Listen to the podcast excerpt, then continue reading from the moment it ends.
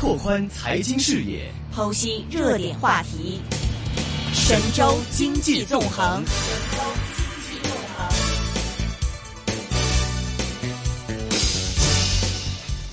好的，现在我们电话线上呢是已经接通了明远投资的投资总监韩月峰，韩总，韩总你好。哎，主持人好，大家好。首先，请韩总点评一下最近 A 股方面了，也是自自从贸易战以来，看到这个整体 A 股走势都非常弱，跟人民币一样，这个都是估压沉重。问一下您了，其实近期我们来看 A 股的话，您觉得现在 A 股是进入了一个什么样的阶段呢？呃，从五月份以来呢，对于 A 股主要的一个压制的一个因素就是那个呃去杠杆，但是另外一个方面呢，就是。从舆论上来看呢，就是贸易战这个事情对大家的风险偏好产生了压制。去杠杆这件事情呢，最近一段时间开始缓解。呃，这个呢也是这段时间市场开始触底反弹的一个主要的因素。上周是呃政府在一些资管新规上出现，就是重新做了一些调整。这些政策出来以后呢，市场呃周五和今天都出现了一定程度的反弹。和这件事情有关系，这个是，呃，目前市场的一个主导的力量。嗯。是，首先我们来说这个去杠杆呢，其实有留意到呢，在今天吧，因为是今天的这个人民日报的头版，当然不是头条的位置了，有一篇文章刊登出来，就是说去杠杆出现成效，我国进入了一个稳杠杆的一个阶段。其实针对这样的一个消息，是不是也是对今天 A 股产生一定的支持？因为大家的一个普遍预期可能是认为这个杠杆是去的差不多了，接下来这个货币政策会重新有机会偏向于稳定甚至宽松，然后进入一个重新的一个正常在 A 股方面重。实信心的阶段，你会怎么来看待今天的这样一个人民日报的这样的一个报道，对于整个去杠杆的一个阶段的把握呢？呃，去杠杆其实主要的问题呢是去的是那个整个我们的那个金融体系里边，呃，影子银行那一部分，也就是我们通常看到的那些理财产品，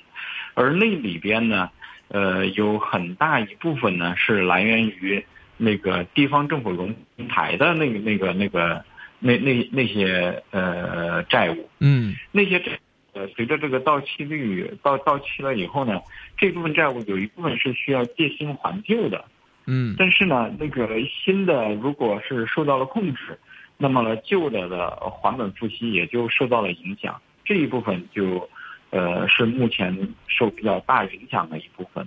嗯，然后呢，那个呃，但是因为我们的那个在政府这个这个层面有很多这个债务呢，有一定的运作的空间，但是那个呃压缩的呢，现在目前这个主要压缩的呢，就是在这个民营企业有一部分，尤其和地产相关的这一部分的这个这个杠杆，前一段时间就不断的出现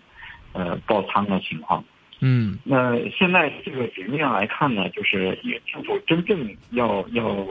呃，希望那个对于杠杆里边那个僵尸债的，就是那一部分借新还旧的那一部分，呃，或者说我们说它那个实际那个项目，它并不产生呃收益，或者是那个收益不不足以去弥去覆盖那个那个它的利息的这种类型的杠杆，像这种类型的债务是将来是最麻烦的，也是需要未来需要解决的一个。那这里边呢，就是对于那个政府的这一部分呢，呃，最终要解决，我觉得可能还是需要通过一个地方政府债务的方式，呃，来去解决。但是这这个它就需要进一步的改革，嗯，呃，地方政府和就是这个就是涉涉及到前一段时间在讨论的关于财政方面的一些改革，是呃配套改革要上来。但是这些没上来之前，现在这种去杠杆，它最后。去的都是民营企业的这这些杠杆，这个嗯，这个政策就显得有点呃偏了，所以我觉得这是政府最近一段时间微调这个政策的一个主要的一个背景。OK，但是，呃，那目前这个情况是我暂时稳定，就是政策做了微调，我觉得去杠杆的方向没有完全结束。OK，那么后边会怎么来做？如果真的是财政政策做了调整。地方政府的那个融资平台的那个债务到了，就是转换成地方政府债，那么我觉得这个时候呢，这个去杠杆应该是告一段落。应该是呃呃重新要回归的一个正常的一个环境下面了。嗯，上周的话，其实我看在社交平台上也是流传了蛮多的一些消息跟段子，就是汤中奇提到这个央行跟财政部这样的一个关系啊，就是说这个很戏剧的通过一些这个比喻了，去比喻了这个财政部目前跟央行之间相处的这种尴尬模式，就是说央妈现在也很难做，财政部的这样的弄出了很多的一些烂摊子。那想问一下您，其实这个地方债的问题之前也谈过，就是说其实地方债也并不是说是一个根本上解决问题。提的非常好的方法，因为有的地方的地方债的问题也蛮严重的，中央也曾经对这个东西表达过关注。那您之前说的这个财政政策改革又是指哪方面呢？呃，应该后边呢，主要是一个呢，就是现在我们知道那个国地税已经合并了，嗯，然后另外一个呢，就是呃，地方政府其实到目前为止，地方政府都还是有有投资意愿的。嗯，呃，因为这个呃，地方政府本身它是他们的这个财源有限的，那呃，那多卖地，然后拿到一些钱，然后呢，再做一些当地的一些投资，这个还是地方政府呃主观能动性还是愿意干这件事情的。嗯，但是呢，这个这个会带来这个整个社会的这个投资效率相对会比较低。那么，怎么能把这些这一类的呃类似公益性质的投资纳入到这个政府的这个正常的这个管理的轨道当中？这个是后边需要解决的一些问题。那么，呃，政府现在在做这个事情的时候，它需要对于地方政府的那个事权和那个财权要做一些和中央的事权和财权要做一些调整和重新分配。呃，这个就是那个财政政策的调整。其实，央就是那个那个财政部本身，实际上他们可以操作的空间并不大。所以，就是主要还是涉及到地方政府、政府和政政府和政府之间的这个调整，这个需要一个过程。OK，那所以您觉得像地方债通过发地方债，然后来重新的把这种投资拉回来的话，其实这种方案您觉得是一个治标治本的方法吗？呃，如果回到地方债这个层面呢，就可能又涉及到这个，呃，什么样的情况下来去发行这种地方债？嗯，就是如果是现在有多少就发多少，那这个也是呃不能解决根本的问题的。是，可能还是要先盘点一下现在呃政府手上有多少资源，有哪些资源是呃需要由地方政府来支付的，有有哪些是需要出售的。嗯，这些，然后在这个基础上，呃，到底地方政府有多少，他他们是可以，就是呃，首先财源上，就是因为现在我们还有那个，呃，财产税啊等等这些税还没有，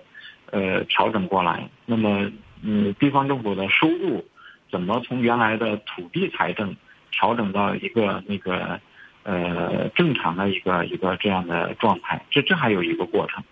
嗯，所以这里边涉及的这个财政的事权和财权的重新分配，还有整个一些税务方面的一些调整，这个改革的这个是呃后边的可能这个广度就会相对比较大，有一个过程。嗯，呃，首先感觉到这次好像是中央也是明确给人的一种感觉，就是还是希望通过市场的这个自我调节能力去重新来面对杠杆当中的这个去杠杆的这样一个过程，也不是说像之前一样，可能是说。直接的来进行一些这个政策性的兜底啊，或者是打一些包票的形式，现在有点放出去交给市场、交给政府自己来做的这样一种感觉，会不会也会令到这个整个投资市场上的一些这个审慎的情绪会比以前更加浓厚一点？呃，对，呃，政府这种打破刚兑，它带来的结果就是那个信用债和利率债那个利差呢就就扩大了，是，然后那个呃，在这样一个背景下呢。呃，无风险利率水平是下降了，但是那个信用债呢，就呃，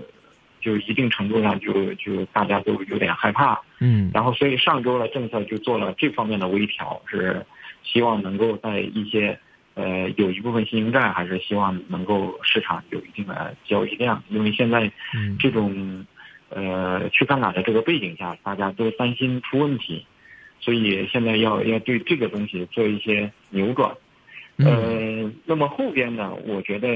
呃，逐渐呢，就是对于一个企就是对于信用的这个评价呀，它这个价格的评估，慢慢的会有一个市场的定价机制。是是这样的话呢，这个信用债市场也能慢慢的做大，这这是一个趋势。对，这个对内地市场来说，应该算是一件好事了。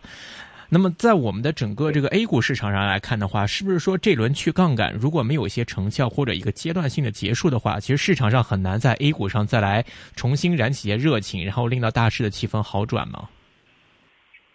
我我觉得，其实就股票来说呢，现在有一个大的环境是，呃，资金现在可以去的地方不多。嗯。呃，房地产市场现在是基本上是在慢慢的在冻结。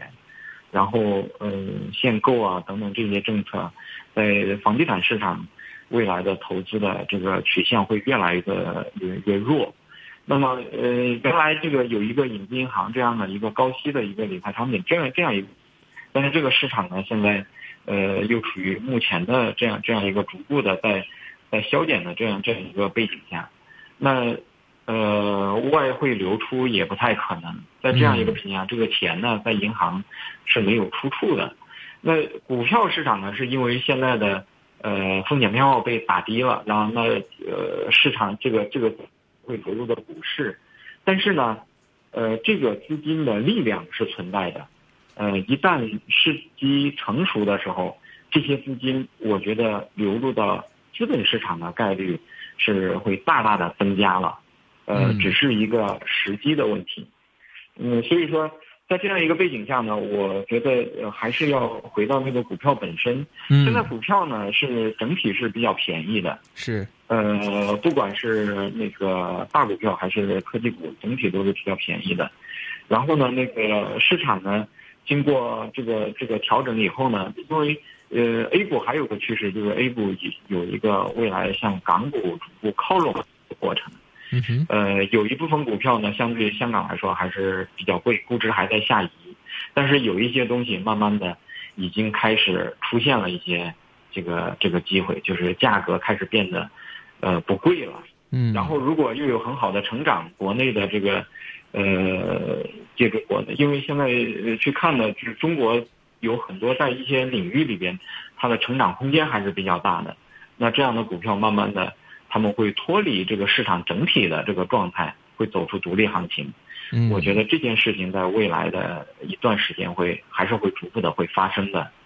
嗯，明白。那其实您看，像最近除此之外，市场上还在关注的两个外围消息，一个就是这个中美贸易战的一个影响，另外一个就是在这个人民币汇率下跌的这样一个影响。其实您看这两个情况，其实对于整个 A 股市场的一个气氛会体现哪些方面呢？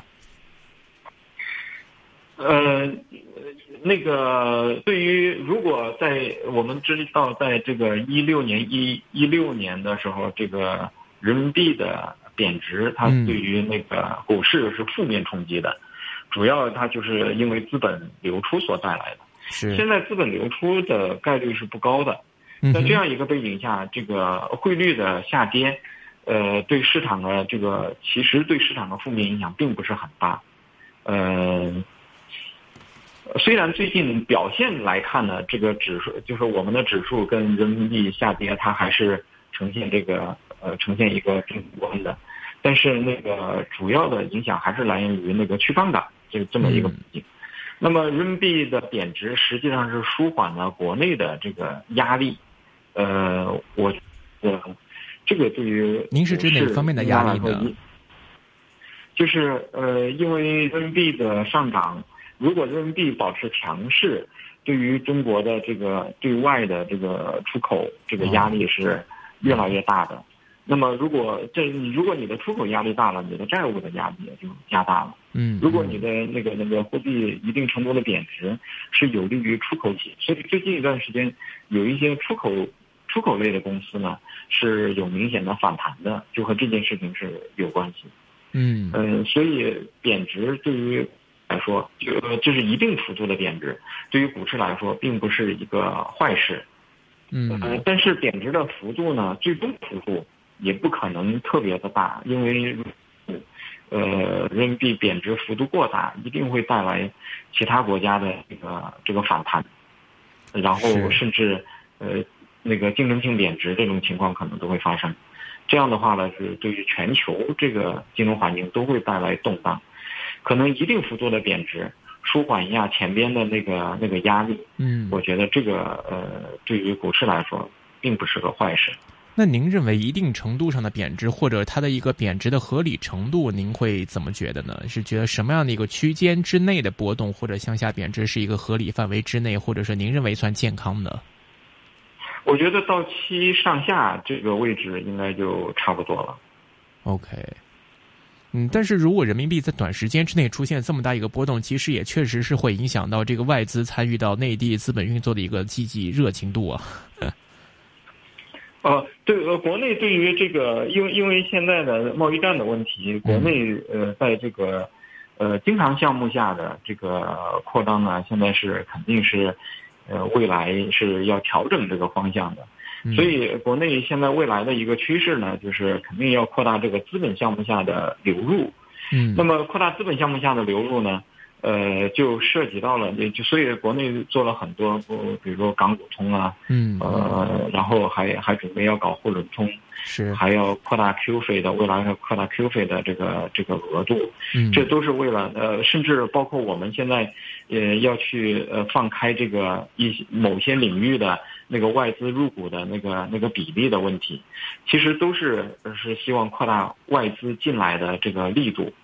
呃，如果是我们是缓慢的贬值，就是因为最近一段时间贬值的速度还是蛮快的，今年。嗯。然后，如果是慢慢的贬值，给市场不断的提高这个人民币的这个贬值的预期的话呢，那会其实对于这个外部的资本流入是不利的。呃，这么快的贬值到一定程度以后，我觉得，呃，在一定区间波动，其实这个事情对于这个资本流入的持续性来说。呃，它不会产生持续的影响的，短期会有一些，但是往后边看，呃，外部的资本流入中国，这未来是政府应该推动的一个趋势。OK，那另外一方面的话，在贸易战方面，其实贸易战自从这个之前开打之后，也是有一段时间了。其实现在，呃，目前来看，您觉得发展下去的进一步趋势上会怎么样呢？到时之后再对这个这个国内的整体市场上会有什么样的影响呢？呃，我觉得贸易战到目前这个阶段，呃，一方面呢，中国呃自身也在调整一些呃政策，然后呢，那个呃，对于美国来说，呃，再继续打下去，是不是能真的能逼？因因为现在有很大一块都是美国的企业在中国的加工这一部分回流，嗯，继续深入下去的这个制裁，到底？呃，有多少制裁的是中国的呃是企业啊？是多少是美国的企业？嗯，呃，是不是会让这些企业真的就呃从中国搬到美国去？那会不会失去中国的市场？这中间的权衡，呃，可能需要考虑的越来越多了。所以说，呃，继续深入的这个，我觉得也也不太可能了。所以您觉得贸易战方面的忧虑，呃，并没有那么大？呃，他会通过市场自我调节。如果因因为中国相对在整个这个贸易战当中呢，中国并不是完全嗯，就是没有还手之力的。中国主要的就是中国有一个巨大的市场，呃，并且因为有这个市场，所以在产业的配套上，中国也也有很好的一些产业基础的配套。呃，所以如果最后打下来，最后的结果就像现在我们所看到的，特斯拉要在中国建厂，是呃，一方面这个呃和这个呃关税这有一些关系，但是更重要的还是冲着中国的市场来的。呃，那么呃福特也要在中国把它的生产线搬到中国，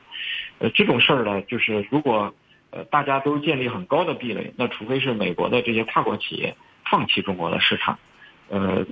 就否则的话呢，这个如果离不开中国的市场，这个贸易战打下继续打下去，对美国也并不是特别的有利的。嗯哼，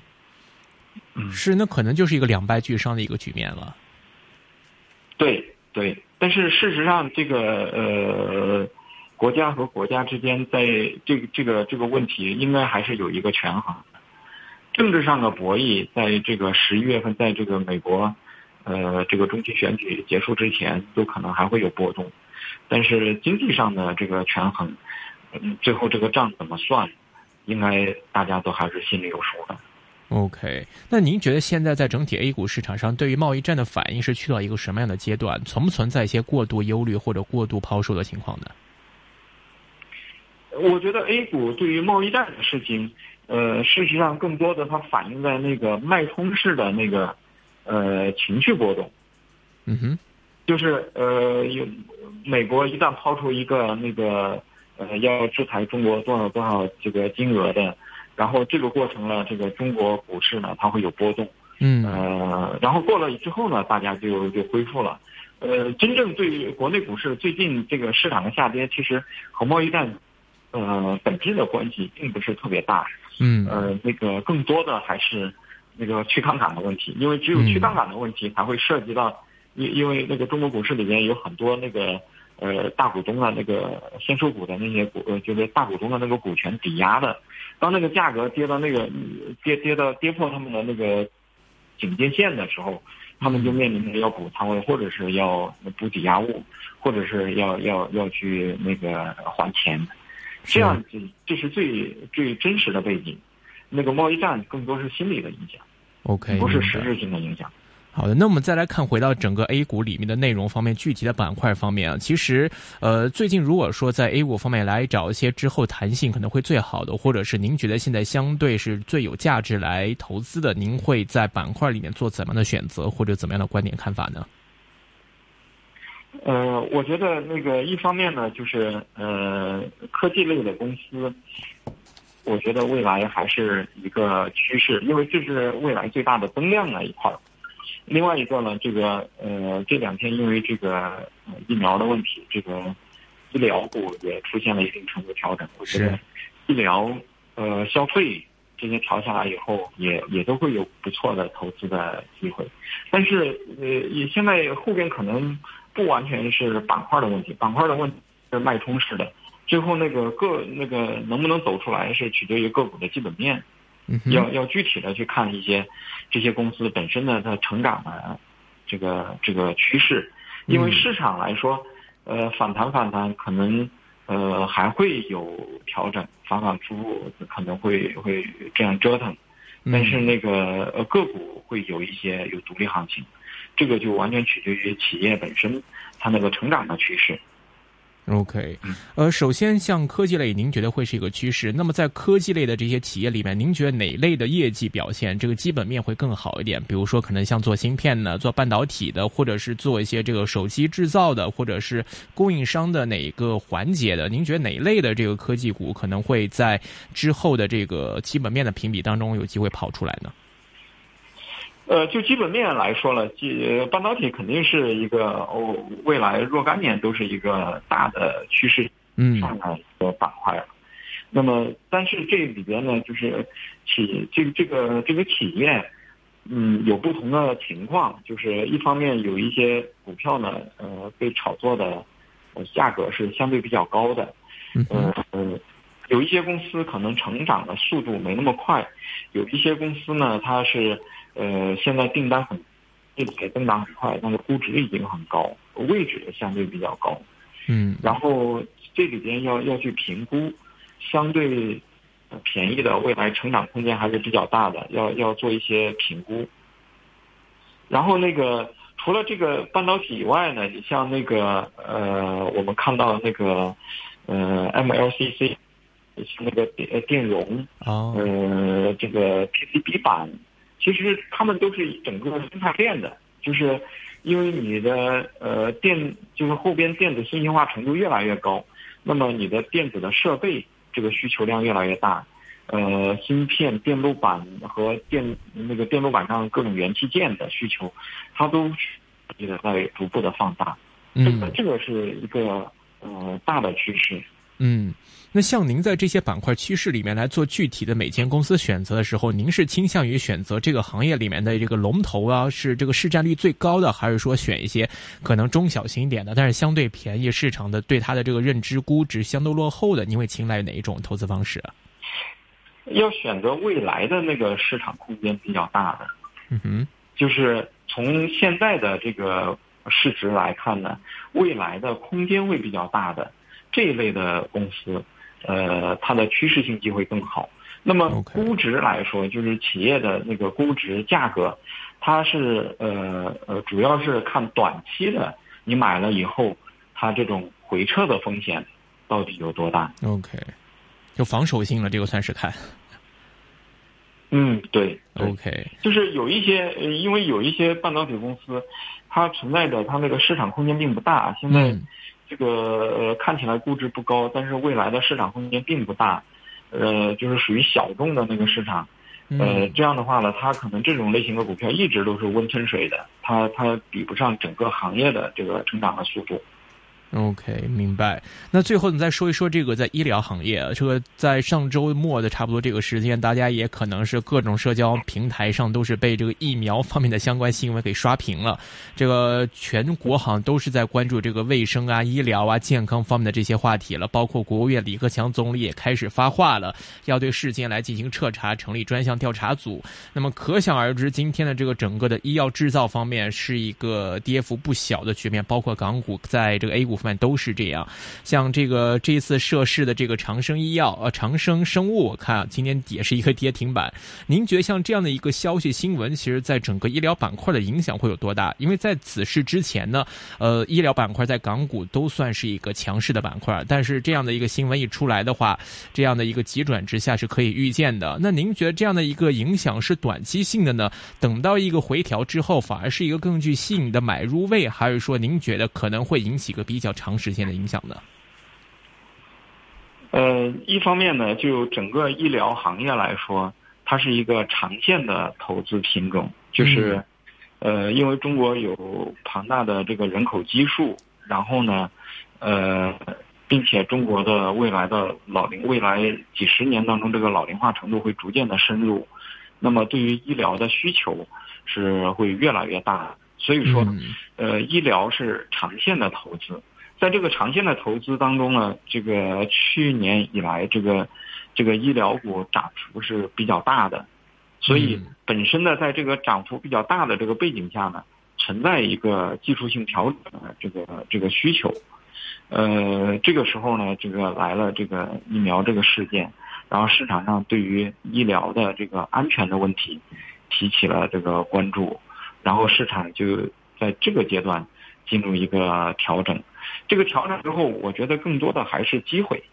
因为你是长线看好，短期有一些事件导致的调整，这更多的还是机会。但是这个机会后边呢，我们又要看到，呃，这有一类的公司，那可能未来会慢慢的会逐步的会，还是会被淘汰，或者是呃某一类的市场会慢慢的被压缩。那就要去寻找那个医疗里边，那个未来市场里边需求最大的那一块儿，所以未来在香港上市的，就呃那那些创新药的公司，越应该到今年年底会越来越多的那些创新药的公司在香港上市，还没有盈利的，那里边有很多，啊，那那里边是有很多不错的标的，哦是吗？但是那些公司又面临着一个问题，很多都没有盈利，对对，但是呃，他们面对的未来的那个市场的预期空间是很大的。明白，值得关注的。OK，这个也算是给我们香港投资者这个提了一提醒，非常感谢。